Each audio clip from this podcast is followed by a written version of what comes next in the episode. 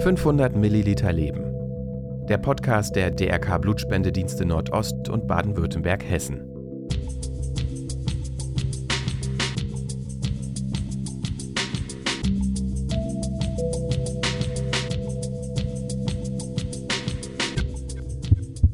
Also Wissenschaft war die Grundlage für die Entwicklung im Blutspendewesen und wird auch zukünftig einen sehr hohen Stellenwert haben. Und hier ist eben das besondere Alleinstellungsmerkmal in unserem Blutspendedienst, dass wir eben diese hohe Engagement in Forschung und Entwicklung eben auch aufweisen, dass eben hier auch satzungsgemäß die Forschung und die Weiterentwicklung der bereits bestehenden Behandlungsmethoden gesichert ist. Das war Universitätsprofessor Dr. Med Harald Klüter. Leiter des Institutes für Transfusionsmedizin und Immunologie in Mannheim sowie Bereichsleiter für Forschung und Entwicklung. Herzlich willkommen zu unserem Blutspende-Podcast 500 Milliliter Leben. Heute mit mir Cornelia Kruse vom DRK Blutspendedienst Nordost. Ja, in dieser Sendung werden wir uns einem Thema widmen, das Leben rettet und die Wissenschaft ständig herausfordert. Die Geschichte und Zukunft der Blutspende mit einem speziellen Blick auf die Rolle der Blutspendedienste des Deutschen Roten Kreuzes und die Innovationen in der Transfusionsmedizin, die uns dahin gebracht haben, wo wir heute stehen. Die Blutspende beim DRK ist gegenwärtig eine zentrale Säule der medizinischen Versorgung in Deutschland und spielt eine entscheidende Rolle bei der Rettung von Leben in Notfällen, Operationen und anderen medizinischen Situationen. Im Verlauf unserer Sendung werden wir zunächst den Blick in die Vergangenheit richten.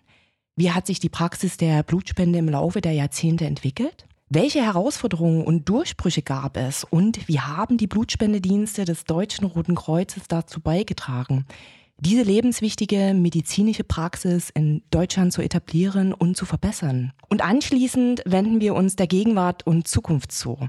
Welche wissenschaftlichen Fortschritte gibt es in der Transfusionsmedizin? Wie verändert die Technologie die Art und Weise, wie Blut gespendet, getestet und transfundiert wird? Und was können wir in den kommenden Jahren noch so erwarten? Unser Gast, Professor Harald Klüter, wird uns heute interessante Einblicke in die Wissenschaft und die Geschichte hinter der Blutspende ermöglichen. Professor Harald Klüter wurde 1960 in Mainz geboren. 1985 heiratete er Diplom-Mathematikerin Gabriele Sophie Klüter, mit der er heute vier erwachsene Kinder hat. Er hat den Lehrstuhl für Transfusionsmedizin und Immunologie an der Medizinischen Fakultät Mannheim der Universität Heidelberg inne. Außerdem ist er neben der Institutsleitung in Mannheim und seiner Position als Bereichsleiter für den Geschäftsbereich Forschung und Entwicklung Mitglied des Wissenschaftlichen Beirates der Bundesärztekammer, delegierter Vertreter des Bundesministeriums für Gesundheit in der Expertengruppe GTS des Europarates am Europäischen Direktorat für die Qualität von Arzneimitteln und Federführende des Ständigen Arbeitskreises für die Querschnittsleitlinien zur Therapie mit Blutkomponenten und Plasmaderivaten des Wissenschaftlichen Beirats der Bundesärztekammer sowie stellvertretender Federführender des Ständigen Arbeitskreises Richtlinien zur Hämotherapie des Wissenschaftlichen Beirats der Bundesärztekammer. Seit 2011 ist er zudem Ehrenmitglied der Ungarischen Gesellschaft für Hämatologie und Transfusionsmedizin sowie der Deutschen Gesellschaft für Transfusionsmedizin und Immunhämatologie und wurde 1998 mit dem Fritz-Schiff-Preis der Gesellschaft für Transfusionsmedizin und Immunhämatologie DGTI ausgezeichnet. Ja, wir freuen uns wirklich sehr, dass er heute Zeit für uns gefunden hat. Herzlich willkommen, Universitätsprofessor Dr. Med Harald Klüter. Schön, dass Sie bei uns sind in unserem Blutspende-Podcast. Ja, vielen Dank. Ich freue mich auch. Professor Klüter, würden Sie uns einen Überblick über die wichtigsten Etappen der Entwicklung der transfusionsmedizinischen Einrichtungen in der Bundesrepublik Deutschland geben? Das Blutspendewesen, so wie wir es heute kennen, als ein Nebeneinander von Blutspendeeinrichtungen, des Deutschen Roten Kreuzes und der staatlich-kommunalen Blutspendedienste hat sich letztlich nach dem Zweiten Weltkrieg ergeben. Damals bestand durch die Innovationen in der Medizin der dringende Bedarf nach mehr Blut spenden, weil die zunehmenden Operationen und medizinischen Eingriffen eben auch die jederzeitige Verfügbarkeit und Versorgung mit Blutspenden und Blutpräparaten erforderte. Es gab darüber hinaus einen Aufruf des Internationalen Komitees vom Roten Kreuz 1948 und dann nochmal ergänzt 1952, dass es eben in den jeweiligen Staaten Einrichtungen geben soll, die sich insbesondere der Gewinnung von Blutspenden widmen. Und das Deutsche Rote Kreuz hat hier in den 50er Jahren begonnen, damals entsprechend der regionalen Situation der Bundesländer Blutspendeeinrichtungen ins Leben zu rufen. Die älteste Blutspendeeinrichtung ist die in Nordrhein-Westfalen, der heutigen Blutspendedienst West. Wir haben begonnen 1952, 53 mit dem Blutspendedienst Hessen und dann kam später der Blutspendedienst Baden-Württemberg noch hinzu. Nach der Wiedervereinigung gab es dann eine Neugestaltung, sodass wir heute eine Situation haben mit insgesamt vier großen Blutspendediensten, eben dem unsrigen, dem DRK Blutspendedienst Baden-Württemberg-Hessen, mit dem Tochter DRK Blutspendedienst Nordost, wo eben die Einrichtungen in den Bundesländern Hamburg, Schleswig-Holstein, Berlin, Brandenburg, Sachsen, Hessen und Baden-Württemberg zusammenkommen. Und in diesen Ländern wird die Blutspende heute entgegengenommen, wird aufbereitet und dann eben an die medizinischen Einrichtungen weitergegeben, die diese Blutspenden dringend brauchen, um die Versorgung der Patienten bei Traumata, bei Behandlungen, die sich nach Verkehrsunfällen oder sonstigen traumatischen Eingriffen ergeben, aber insbesondere auch bei der regelhaften Versorgung von Patienten mit hämatologischen Grunderkrankungen, also leukämischen Krebserkrankungen oder auch sonstigen Operationen gewährleistet. Und welche Meilensteine oder entscheidenden Momente haben denn die Geschichte der Transfusionsmedizin besonders geprägt? Die Idee, Blut von einem Individuum auf das andere zu übertragen, ist letztlich ein Traum der Menschheitsgeschichte. Wir verbinden ja mit Blut viele ganz vitale Effekte. Wir sprechen von Blutleere, wenn wir meinen, dass zum Beispiel jemand erschöpft ist oder blutjung, zum Beispiel wenn er von Blut strotzt und entsprechend Kraft mit sich bringt. Das heißt, schon in der gesamten Menschheitsgeschichte wird Blut mit Leben, wird Blut mit Vitalität, mit Gesundheit in Verbindung gebracht werden. Und so gab es schon über die Jahrhunderte immer wieder Versuche, die letztlich fehlgeschlagen sind, Blut von einem Individuum auf das andere zu übertragen. Die entscheidende Wendung kam durch die Entdeckung von Karl Landsteiner Anfang des 20. Jahrhunderts, als er in Wien die Blutgruppen entdeckte und machte damit die Tür auf für eine geordnete, sichere Übertragung von Blut von einem Individuum zum anderen. Weitere Meilensteine in dieser Hinsicht sind auch geprägt durch Erfindungen, durch Entdeckungen in der Medizin, von denen viele auch mit einem Nobelpreis gekrönt wurden. Zum Beispiel auch eine Entwicklung des Chirurgen Alexis Carrel 1910, wo er durch die Verbindung von Blutgefäßen erreichen konnte, dass Blut von einem Individuum auf das andere übertragen werden konnte. Die Ungerinnbarmachung des Blutes durch die Zugabe von Zitrat. Dann die Methoden, die einhergegangen sind mit der Entdeckung des Virusnachweises, des Hepatitis B, des Hepatitis C bis hin zu den modernen Entwicklungen, die eben auch die Möglichkeit umfassen, Viren ganz gezielt durch Polymerase-Kettenreaktion, das heißt durch eine Nukleinsäure-Amplifikationstechnik direkt nachweisen zu können. Das alles hat über die Jahrzehnte im vergangenen Jahrhundert dazu geführt, dass wir die Sicherheit bei der Behandlung mit Blut immer besser mehr verbessern konnten, immer sichere Bluttransfusionen sicherstellen konnten, was letztlich auch dazu geführt hat, dass der Bedarf entstanden ist zu mehr Bluttransfusionen, weil damit auch Eingriffe möglich wurden. Denken Sie zum Beispiel an Lebertransplantation, andere große Eingriffe am Herz, die ohne die Bereitstellung von Blutpräparaten gar nicht hätten durchgeführt werden dürfen.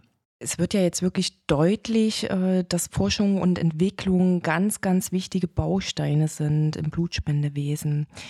Wie haben denn wissenschaftliche Innovationen im Bereich der Blutspende die Effizienz und Sicherheit der Prozesse verbessert? Wir sind uns natürlich bewusst, dass medizinischer Fortschritt auf Forschung beruht. Dass also die möglichen Innovationen immer zunächst durch Erfindungen, durch Entdeckungen, durch das bessere Verständnis der Physiologie auf den Weg gebracht wurden. Und so war es zweifellos auch im Transfusionswesen bei der Bluttransfusion gewesen. Der entscheidende Durchbruch war die Erhöhung der Sicherheit bei der Übertragung. Nachdem ja über die Jahrhunderte Blut zwar übertragen wurde, im Einzelnen aber dann mit doch dramatischen Reaktionen verbunden war, war die Kenntnis über die Blutgruppen, über die Immunantikörper, alles Erkenntnisse des beginnenden 20. Jahrhunderts, die Grundlage für die sichere Übertragung. Das heißt, Blutgruppen, Serologie, die Entdeckung und die Entwicklung von Verträglichkeitsproben waren die Grundlage für eine sichere Behandlung mit Blut. Dann kam insbesondere in der zweiten Hälfte des 20. Jahrhunderts die Möglichkeit dazu, auch Krankheitserreger, die zwangsläufig über Blut zu übertragen wären, zu detektieren. Also das Thema Virussicherheit, was insbesondere in den 60er, 70er Jahren verbunden war mit der Entdeckung von Hepatitis B. Dann erinnern Sie sich, wir uns alle an die Situation in den 80er Jahren, als durch das HIV-Virus eine große Bedrohungslage entstanden ist. Und immer dann konnten wir und die Blutspendeeinrichtungen durch die Entwicklung und durch den Einsatz von Techniken zur Detektion dieser Viren die Sicherheit bei der Blutbehandlung sichern. Ein ganz entscheidender Durchbruch war dann sicher in den 90er Jahren die Entwicklung von molekularbiologischen Untersuchungstechniken der sogenannten Polymerase-Kettenreaktion oder der, anders gesagt, der Nukleinsäure-Amplifikationstechnik, wo es uns heute gelingt, nicht nur die Immunreaktion des Körpers auf einen, ein Pathogen, auf einen Erreger nachzuweisen, sondern ganz gezielt diesen Erreger selbst. Und alle diese Maßnahmen, die hier entstanden sind, haben die Sicherheit bei der Blutübertragung so weiterentwickelt, so erhöht, dass heute der Einsatz von Blut, was von einem Menschen für den anderen gespendet wird, mit einer sehr, sehr hohen Sicherheit und einem geringen Risiko behaftet ist. Also ich muss sagen, gerade für mich so als Laie, die ja im Bereich Forschung überhaupt nicht tätig ist, ich finde das unheimlich beeindruckend. Also was da alles passiert schon ist und mit Sicherheit auch noch passieren wird, wo wir ja auch später nochmal drauf zu sprechen kommen. Also welche spezifischen Technologien oder Verfahren haben sich denn im Verlauf der Zeit als besonders bahnbrechend, speziell auch bei den DRK-Blutspendediensten in Ihren Augen erwiesen? Mit dem zunehmenden Bedarf an Bluttransfusionen, der sich dann durch die Entwicklung der Medizin darstellte, also es war ja hier zunächst der Bedarf zu decken und das führte eben auch zu der Einrichtung von überregionalen Blutspendeeinrichtungen, die eben nicht nur an den großen Klinikern beheimatet war, sondern eben auch in die Region hineinging, war eine ganz wesentliche erste Frage die Möglichkeit der Konservierung von Blutpräparaten. War es in den Anfängen der Blutspende, des Bluttransfusionswesens noch so gewesen, dass es eher um eine Vermittlung von Spendern ging, die dann direkt in die Klinik gingen und dann vielleicht sogar am Krankenbett neben dem Patienten liegend eine Direktblutübertragung dann auch durchführten, war es dann die Möglichkeit, dass man Blutspenden entgegennahm, zunächst in Flaschen sammelte und dann dieses Blut zunächst für eine gewisse Zeit, das waren drei Wochen, ungerinnbar machte und dann quasi einen Stock, einen, ein Lager von Blutpräparaten aufbaute, um dann für Eventualitäten, für Notfälle auch gewappnet zu sein. Hier waren die Blutspendedienste des Deutschen Roten Kreuzes aufgrund der Notwendigkeit, hier in die Region hinauszufahren, in die kleineren Städte, in die Gemeinden, ähm, mit maßgeblich beteiligt bei der Entwicklung dieser Struktur, die die Grundlage auch heute noch stellt für eine breite Blutversorgung. Es kam dann in den 70er Jahren die sogenannte Hämotherapie nach Maß auf, als man feststellte, dass Vollblut, also das, was eigentlich gespendet wird, äh, über seine Bestandteile unterschiedliche Wirksamkeiten entfaltet. Wir haben auf der einen Seite die roten Blutkörperchen, das sind ja die Sauerstoffträger in unserem Organismus und die ganz gezielt eingesetzt werden, wenn es darum geht, einen Blutmangel, eine Anämie, der Mangel an roten Blutkörperchen auszugleichen. Daneben hat man aber zum Beispiel das Plasma. Und im Plasma sind viele Gerinnungsfaktoren vorhanden, die wiederum einen ganz anderen Einsatzgebiet oder einen etwas anderen Ansatzgebiet nach sich ziehen. Und dann kam insbesondere dann in den 60er und 70er Jahren der Bedarf an Blutblättchen auf. Blutblättchen sind kleine Zellbestandteile, Zellfragmente, die zwingend notwendig sind zur Blutstillung. Also etwas, was bei kleinen Verletzungen eben dafür sorgt, dass diese Verletzung sich nicht ausbreitet und nicht zu viel Blut verloren geht. Und diese Blutblättchen, diese Thrombozyten, die zeigen insbesondere bei hämatologisch-onkologischen Erkrankungen oder bei Patienten, die eine Chemotherapie erhalten oder bei Patienten, die auch eine Knochenmark-Stammzelltransplantation enthalten, ähm, einen Mangel auf, sodass es eben hier gezielt darum geht, diese Plättchen, diese Thrombozyten zu substituieren. Und das führte dazu, dass man dann ein Verfahren entwickelte, wo man wegging von der Aufbewahrung des gesamten Vollbluts hin zu der Auftrennung in die verschiedenen Fragmente, in diese entsprechenden Blutbestandteile. Und das nennen wir bis heute Hämotherapie nach Maß, weil wir diese Blutspenden eben ganz unterschiedlich einsetzen können. Das führt im Übrigen ja auch dazu, dass die Effizienz, dass die ähm, ja, Nutzung des gespendeten Blutes, was ja auch im Interesse unserer vielen Spenderinnen und Spender liegt, dass diese Nutzung möglichst optimiert wird, dass also ähm, das Blut, was gespendet wird, ähm, eben auch einen breiten Einsatz bekommt. Neben dieser eher logistischen Fragestellung, wo es darum geht, eben technologisch mit dem gespendeten Blut möglichst viel Gutes dann bewirken zu können, war natürlich auf der anderen Seite auch die zunehmende Kenntnis über Erreger, über Keime, über Viren eine Grundlage dafür, dass man sich Verfahren zu eigen gemacht hat, um diese Krankheitserreger besser nachweisen zu können. Und hier waren insbesondere die Forschungsarbeiten in den 90er Jahren, die an unseren Instituten unter anderem und wesentlich auch in Frankfurt durchgeführt wurden, die Basis für eine nochmalig deutlichere Erhöhung der Sicherheit bei der Blutübertragung. Und hier kamen Verfahren zum Einsatz, die eben in unserem Blutspendedienst entwickelt wurden, wo erst später die großen Firmen, Diagnostikfirmen sich äh, beteiligt haben, wo also ganz klar die Triebfeder aus der Notwendigkeit herauskam, die Hämotherapie, die Behandlung mit Blut noch besser und sicherer zu machen.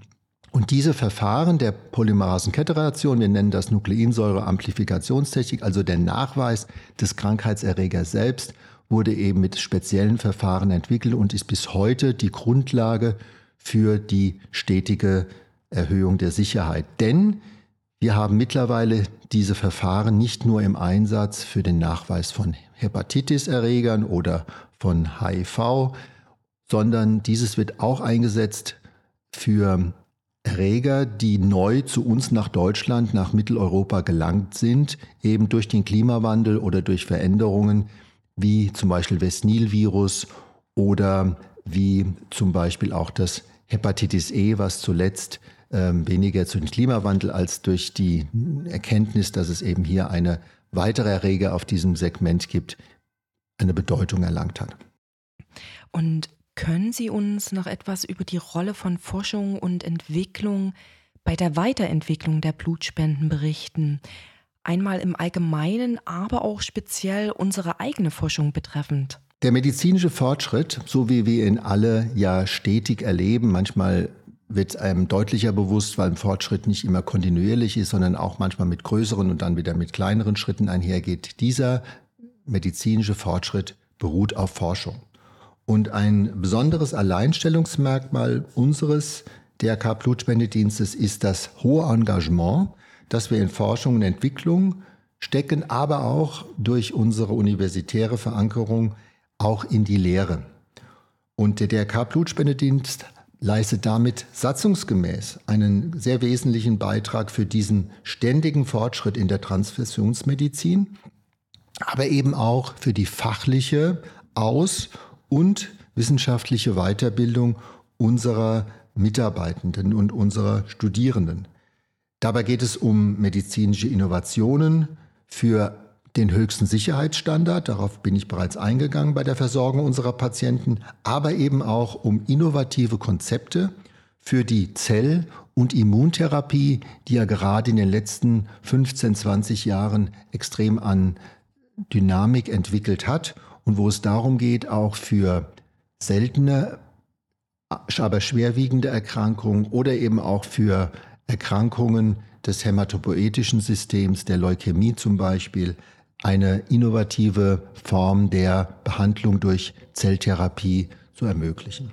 Und zur Erfüllung dieses von uns in der Satzung bereits festgelegten Forschungs- und auch Lehrauftrages kooperiert der DRK Blutspendedienst Baden-Württemberg-Hessen mit seinen Tochter- und Beteiligungsgesellschaften, die wir an Universitäten haben, aber eben auch in Nordost, mit exzellenten universitätsmedizinischen Einrichtungen. Und diese über die Jahre gewachsene institutionelle Vernetzung mit den universitären Partnern, die wir zum Beispiel in Ulm, in Tübingen, Heidelberg, Mannheim, Frankfurt, Dresden und Berlin haben, die erlaubt es uns, klinische Bedürfnisse aus den Kliniken heraus frühzeitig zu erkennen und darauf mit unseren Möglichkeiten, die sich auch aus der großen Anzahl von Blutspendenden ergibt, wissenschaftlich nach einem höchstmöglichen Stand zu reagieren. Und Diesbezüglich führen wir sowohl innovative Ansätze zur Behandlung von Infektions- oder Krebserkrankungen in sehr enger Zusammenarbeit mit diesen universitären Einrichtungen, aber auch mit anderen Forschungseinrichtungen, wie zum Beispiel dem Deutschen Krebsforschungszentrum, ähm, durch, um eben die bestmögliche Effizienz bei der Behandlung für unsere vielen Patienten im Land zu gewährleisten. Welche Auswirkungen hatte die wissenschaftliche Forschung auf die Verträglichkeit und Qualität im Bereich der Hämotherapie, also der Behandlung mit Blut?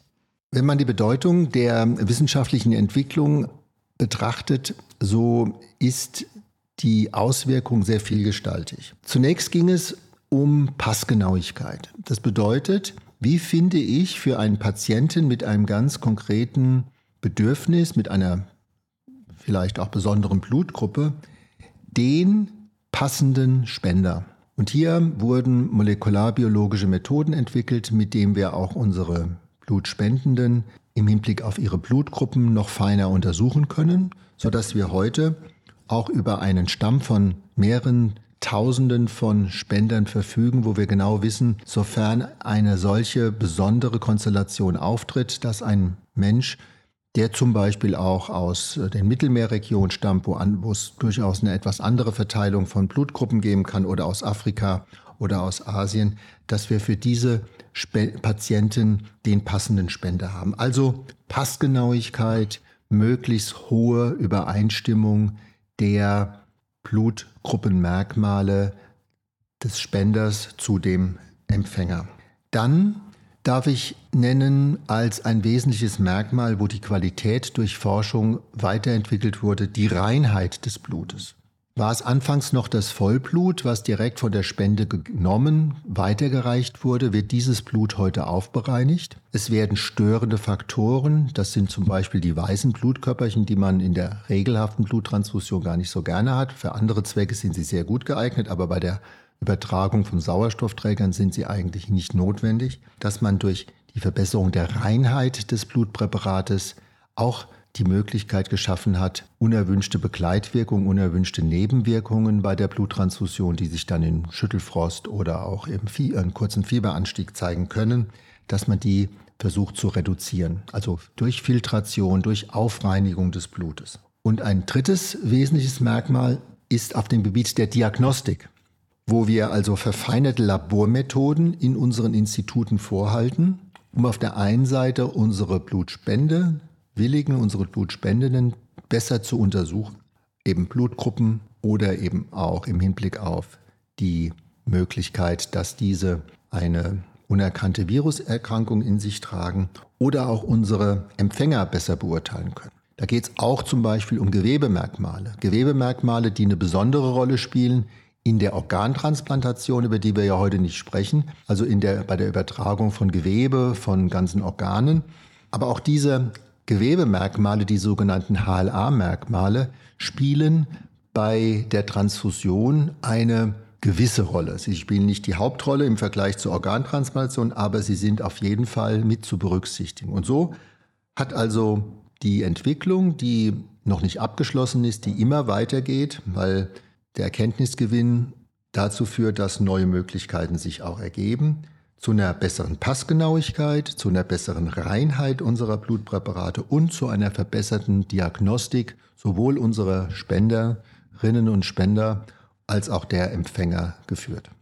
Und gab es im Bereich unserer Forschung und Entwicklung weiter herausragende Entdeckungen oder Findungen innerhalb der Transfusionsmedizin, Herr Professor Klüter? Wenn man mal den Bereich der sehr dynamischen und kontinuierlichen Entwicklung bei dem Blutspendewesen auf der einen Seite berücksichtigt, gibt es neben dieser Entwicklung hin zu einer jederzeit ausreichenden Zahl an Blutpräparaten mit der bestmöglichen Qualität. Wesentliche Entwicklungen, die sich insbesondere mit der Zell- und Immuntherapie beschäftigen.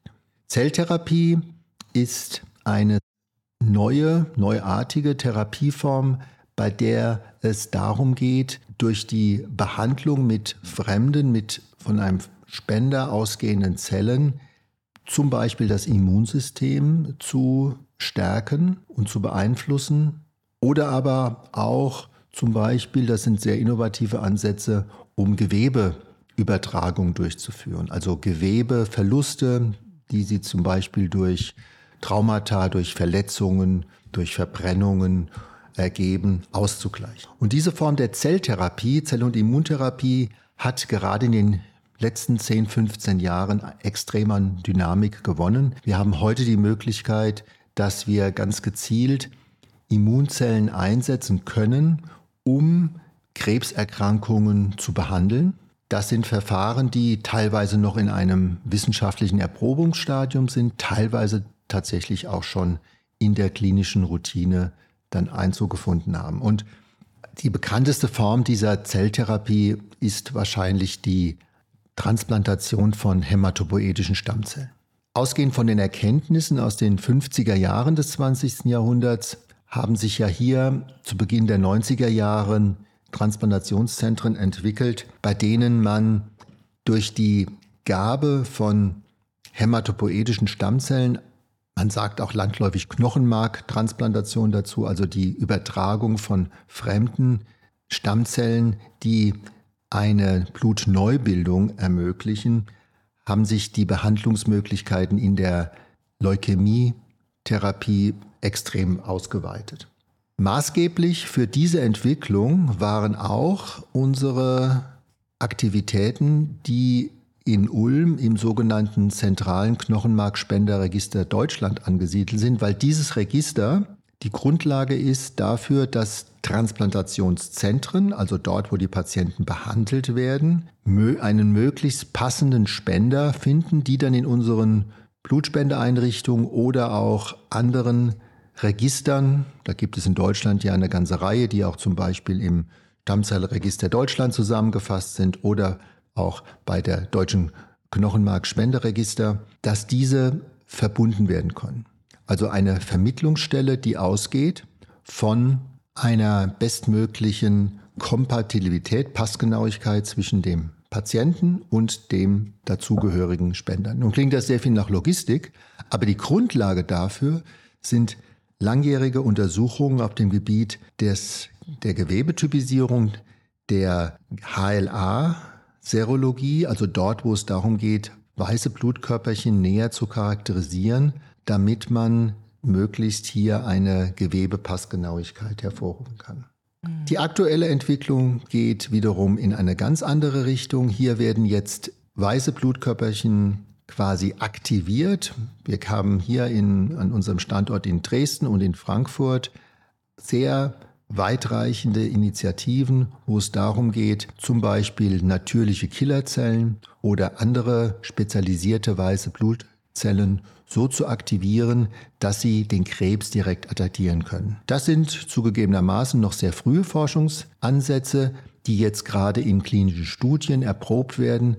Aber hier erwarten wir in den nächsten Jahren und Jahrzehnten auf jeden Fall einen Durchbruch bei der Behandlung von Krebs und anderen Immunerkrankungen, die auch durch die gezielte Behandlung mit fremden Blutzellen dann attackiert werden können. Ja, ich glaube, gerade PatientInnen, die betroffen sind und uns jetzt vielleicht zuhören, die werden natürlich da sehr optimistisch auch ähm, in die Zukunft schauen, was sie da gerade so alles berichtet haben. Herr Professor Klüter, Sie haben ja auch schon angedeutet, dass unsere beiden Blutspendedienste Baden-Württemberg, Hessen und Nordost auch im Bereich der Wissenschaft eine tragende Rolle mitspielen. Wie hat die Zusammenarbeit zwischen unseren beiden Blutspendediensten und der wissenschaftlichen Gemeinschaft denn dazu beigetragen, die Bluttransfusion zu verbessern? Durch unsere enge Verbindung, die wir an den jeweiligen universitären Standorten in Deutschland haben, können wir einerseits sehr viel schneller die Bedürfnisse, die sich auch aus der klinischen Forschung ergeben, erfassen und in Kooperation mit den universitären und nebenuniversitären Einrichtungen auch uns beteiligen an der Entwicklung sehr moderner, sehr innovativer Behandlungsmethoden.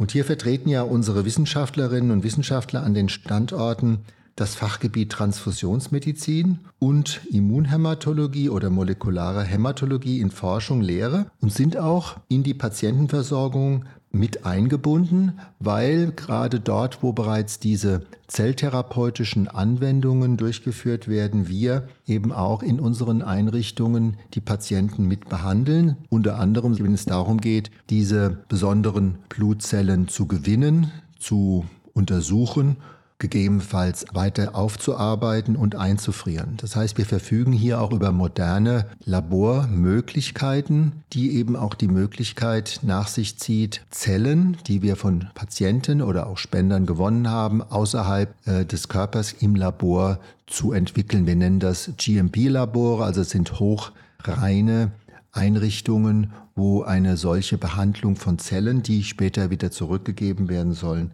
möglich ist. Und diese Zusammenarbeit mit den jeweils regionalen Verbünden stärkt uns natürlich einerseits vor Ort und stärkt die Kooperation, die Universitätskliniker und die medizinischen Fakultäten vor Ort. Aber andererseits können auch wir wiederum durch den Austausch untereinander die Erkenntnisse möglichst zeitnah in die Anwendung bringen. Und hierfür arbeiten unsere wissenschaftlichen Forschungseinrichtungen innerhalb des Blutspendedienstes sehr eng zusammen und wir betreiben eine sehr nachhaltige Nachwuchsförderung, die zum Beispiel dazu führt, dass wir regelmäßig zu internen Symposien zusammenkommen. Wir haben im, einmal im Jahr eine große Zusammenkunft von Wissenschaftlerinnen und Nachwuchswissenschaftlerinnen, Doktoranden und Mitarbeiterinnen und Mitarbeitern aus den Labors.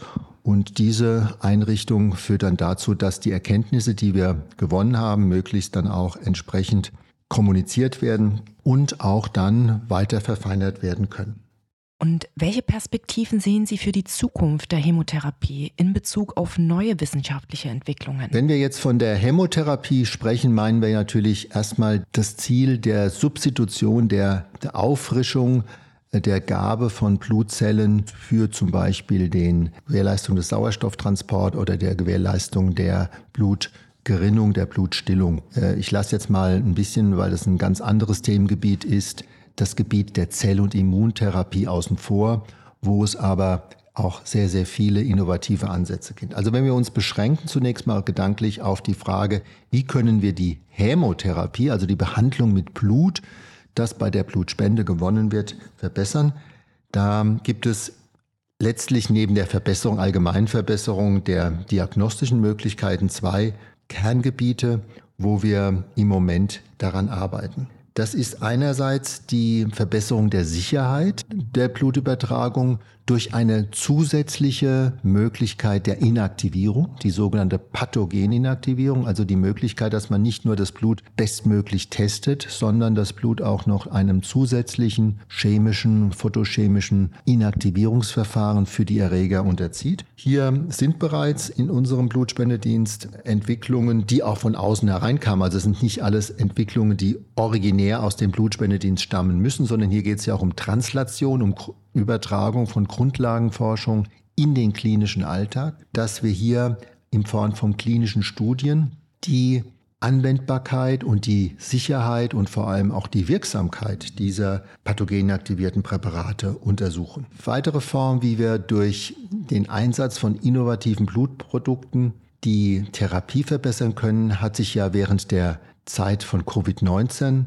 gezeigt, wo wir während der Corona-Zeit eine ein großes Forschungsvorhaben umsetzen könnten, wo wir Plasma gewonnen haben, also letztlich die Immunantikörper, die im Plasma eines Spenders sich befinden, der gerade von der Corona-Erkrankung genesen war und dieses dann in Form von sogenannten Hyperimmunplasmen einsetzen konnten bei der Behandlung von frisch Erkrankten. Und dieses Verfahren, was sich durchaus bewährt hat, wo auch eine wissenschaftliche äh, Analyse gezeigt hat, dass es dem Patienten, der mit diesem Plasma behandelt wurde, geholfen hat im Hinblick auf die Überwindung der Erkrankung. Dieses wollen wir fortführen, nicht weil wir meinen, dass Corona jetzt unmittelbar wieder vor der Tür steht, die Erkrankung, sondern weil wir damit eine Basis schaffen für die theoretische und dann praktisch umsetzbare Behandlung wenn ein neues Virus in unsere Gesellschaft, in unsere Population dann wieder auftritt. Also hier haben wir die Möglichkeit geschaffen,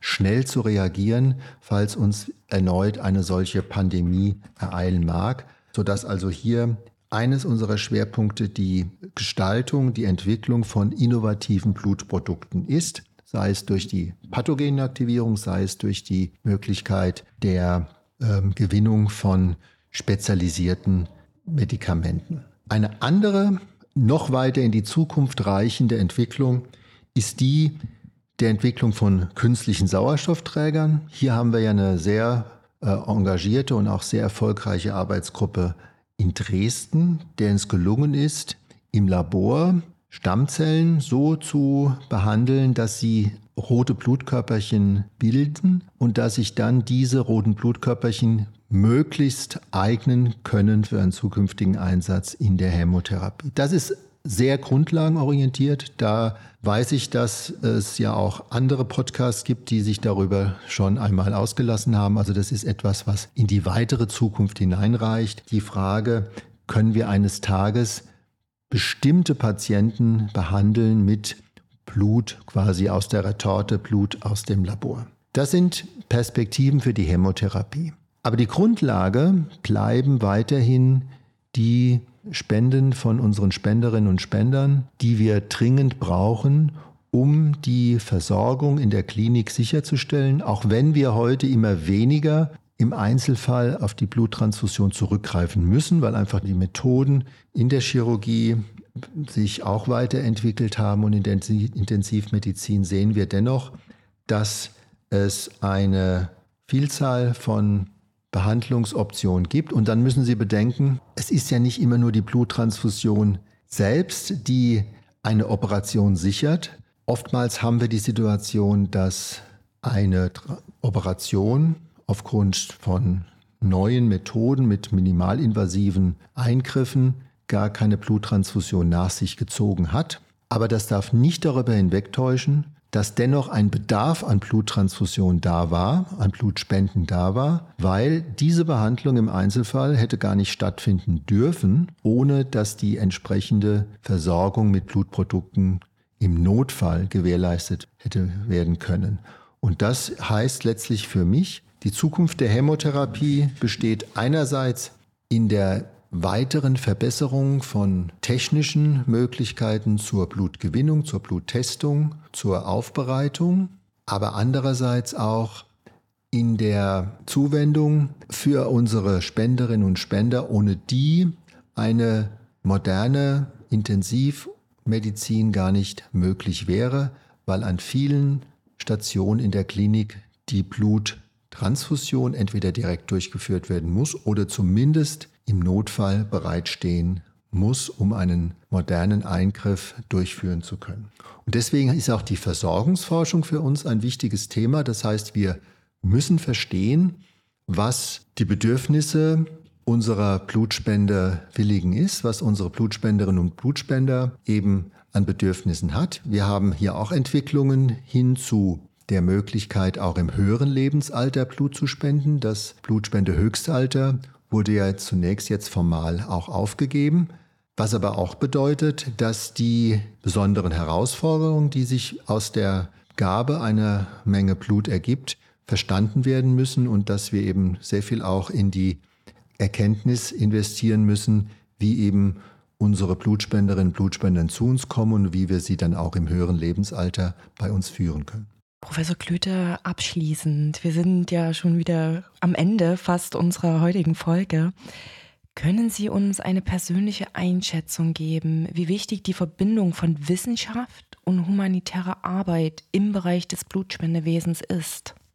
Ohne die jederzeitige Verbesserung unserer Möglichkeiten einer sicheren Blutübertragung wäre die moderne Medizin nicht möglich. Das heißt, unser Ziel ist die maximale Versorgungssicherheit bei gleichzeitig höchster Qualität und Sicherheit der Blutkomponenten. Und das zieht auch die Sicherheit bei der Blutspende mit ein. Hier geht es darum, moderne Verfahren weiterzuentwickeln, wie wir zum Beispiel auch äh, gezielt bestimmte Blutzellen gewinnen können, sodass also nur die, der Drang nach stetiger Fortentwicklungen die Sicherheit für unsere Patienten und gleichzeitig auch die Sicherheit für unsere Blutspendenden dann auch nach sich ziehen kann. Also Wissenschaft war die Grundlage für die Entwicklung im Blutspendewesen und wird auch zukünftig einen sehr hohen Stellenwert haben. Und hier ist eben das besondere Alleinstellungsmerkmal in unserem Blutspendedienst, dass wir eben diese hohe Engagement in Forschung und Entwicklung eben auch aufweisen, dass eben hier auch satzungsgemäß die Forschung und die Weiterentwicklung der bereits bestehenden Behandlungsmethoden gesichert ist. Ja, vielen, vielen Dank für die letzten Minuten, Herr Professor Klüter. Also ich fand es sehr, sehr interessant. Sehr viele Eindrücke ähm, habe ich jetzt auch wieder gewonnen in, auf diesem Gebiet Wissenschaft, Forschung und Entwicklung. Ja, und ganz herzlichen Dank, dass es Sie und die vielen WissenschaftlerInnen gibt, die sich mit diesem so wichtigen Thema beschäftigen. Ganz, ganz herzlichen Dank, dass Sie heute unser Gast gewesen sind. Frau Kruse, es war mir eine große Freude, auch auf diesem Weg all unseren Spenderinnen und Spendern zu danken für ihr Engagement, ohne das eben die moderne Hochleistungsmedizin, die moderne Versorgung in unseren medizinischen Einrichtungen auch gar nicht möglich wäre. Ja, ich hoffe, euch geht es wie mir. Ich habe wieder sehr, sehr viel aus unserem heutigen Gespräch mitgenommen. Gerade für mich als Laie ist es immer wieder beeindruckend, was im Bereich Wissenschaft, Forschung und Entwicklung beim Thema Blutspende alles schon passiert ist, aber auch passieren wird. Also von daher, ich freue mich auf die nächsten Jahre, was in diesem Bereich alles noch so passieren wird. Ihr habt aber auch gehört, ohne euch, ohne die Blutspende funktioniert gar nichts. Von daher reserviert euch gleich euren nächsten Termin, kommt Blutspenden, schaut vorbei unter blutspende.de. Ansonsten, wenn ihr Fragen habt, Anregungen, Lob, Kritik äußern wollt, dann schreibt uns wieder an podcast.blutspende.de. Mir bleibt wie immer nichts anderes übrig, als schön, dass ihr wieder zugehört habt, eingeschaltet habt und bis zum nächsten Mal und denkt immer daran, schenke Leben, spende Blut.